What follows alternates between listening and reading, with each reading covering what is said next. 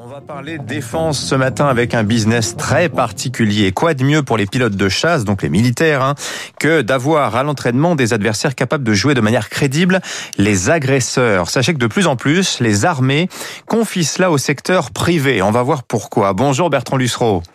Oui, bonjour. Vous êtes le président d'ARES, ARES, société spécialisée dans ce marché de l'entraînement opérationnel des forces armées aériennes. On appelle ça le RAIDER. Qu'est-ce que c'est que le RAIDER, Bertrand Lussereau? Ben, le RAIDER, c'est un concept venu des États-Unis. On pourrait le traduire en français par euh, travail aérien. Euh, il s'agit de d'offrir euh, aux forces armées des avions, des avions de combat principalement, pour faire du travail aérien. En fait, euh, il s'agit de, de pallier, de soulager les forces qui sont, euh, notamment en France, qui sont souvent euh, extrêmement tendues. La disposition est très tendue. Les armées de l'air ont moins d'avions, mais beaucoup plus performants, ce qui fait que leur disponibilité est moindre. Et il faut trouver une solution, une solution flexible et innovante. C'est bien le, le, le travail d'ARES, c'est de s'adapter aux besoins des forces et d'offrir une offre compétitive malgré tout et euh, de réduire ainsi euh, les, les, coûts, mais surtout d'apporter une disponibilité à toutes les forces actuellement euh, actuellement en vigueur. Alors voilà, vous êtes basé vous euh, avec Ares dans le sud de la France, hein, c'est votre principal site. Vous avez vos propres avions, vous êtes même en train d'acquérir des Mirage 2000. vous travaillez avec Dassault Aviation, avec Safran, avec Thales pour la modernisation des appareils hein, en termes de motorisation, en termes d'équipement, etc., etc. D'ailleurs, vous travaillez déjà avec la Marine nationale pour simuler des attaques aériennes pour entraîner les navires à réagir. Hein. Exactement. En fait, ARES, c'est euh, la conjugaison de deux PME. Euh, une PME qui s'appelle SDTS, qui s'appelait SDTS, dirigée par euh, Emmanuel Pasqualini, qui était également président de CKPM, vendu au groupe Rafo, donc c'est pas c'est pas une société start-up, et CKAero, filiale du groupe CKMIC que je préside, qui est spécialisé dans le, maintien en condition opérationnelle de ces mêmes avions.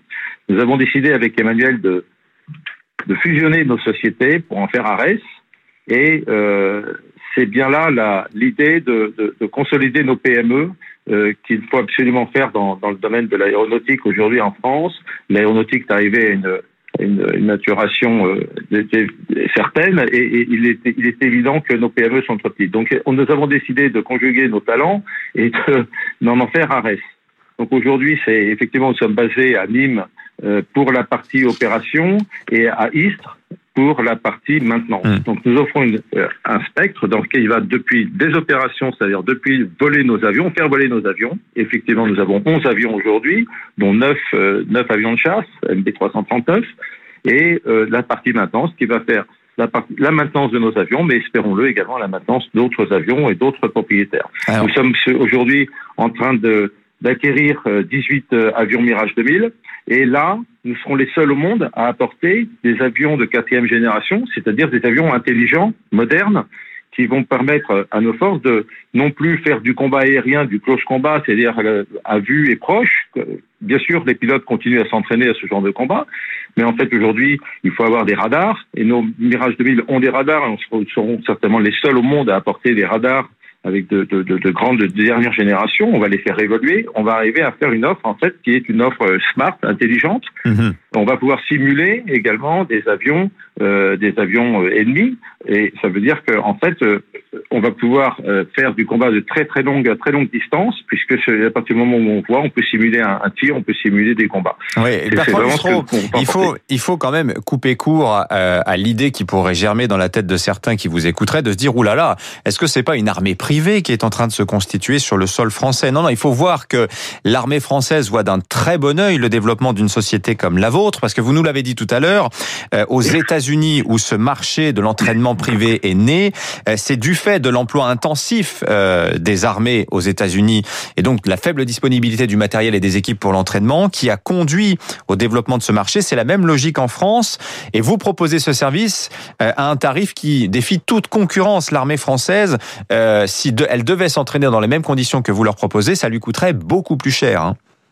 Alors, vous avez raison. Alors, d'abord, il s'agit absolument pas d'armée privée. Nos avions ne sont pas armés. Il s'agit uniquement d'entraînement. Ça, ça soit très clair. Effectivement, nous sommes jamais nous n'intervenons sur, nous n'interviendrons sur des terrains, euh, sur des théâtres d'opérations extérieures comme le font nos, nos propres armées. C'est pas du tout le cas. C'est vraiment de l'entraînement, rien que de l'entraînement.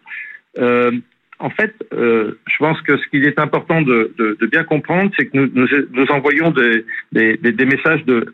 Qu'est-ce que c'est que le RAIDER aux États-Unis aujourd'hui? C'est une croissance énorme. C'est 60 000, 60 000 heures, 60 000 heures par an. Un milliard de dollars par an. Voilà ce que c'est aux États-Unis. En France et en Europe, on est, la France est, balbutiante. Nous sommes en train d'y réfléchir. Nos armées sont en train d'y réfléchir nous sommes effectivement euh, presque tous les jours en, discussion avec l'armée de l'air, l'aéronaval. Nous avons déjà un contrat, nous sommes peut-être les, sommes les seuls en France à faire ce type d'activité. Nous avons déjà un contrat effectivement pour quelques centaines d'heures, donc on est très loin des 60 000 heures américaines, mais le marché, tout le marché porte à croire que nous serons à 20 000 heures en Europe, c'est l'estimation que nous avons faite, 22 000 heures en 2024 et 30 000 heures en 2026. Mmh. Le prix, comme vous le mentionnez, le prix n'est pas n'est pas déterminant en fait. Bien sûr, nous serons beaucoup moins chers parce que nos, la, la, maintenance de nos avions n'est pas faite pour des avions de combat, donc pas armés, donc le, le, les pas de maintenance, les, les, opérations de maintenance sont beaucoup plus légères, donc nous sommes moins chers. Mais ce n'est pas tant un problème d'argent qu'un problème de disponibilité de nos avions. La France a moins d'avions qu'autrefois, beaucoup plus performants et, ils sont, et il faut qu'ils soient disponibles tout le temps. La France a des avions qui sont des avions Rafale, qui sont euh, extrêmement performants, mais qui sont pas tous en France. Déjà, il y en a qui sont stationnés à l'étranger avec des accords de, des accords de, de, de mmh. collaboration avec un certain pays. Et ce qui fait qu'il faut que les avions soient disponibles. Il faut que nos pilotes soient disponibles. Et je pense que la réponse, elle est surtout dans la disponibilité des mmh. avions.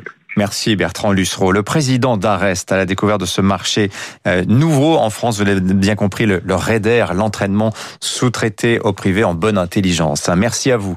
Il est 6h55.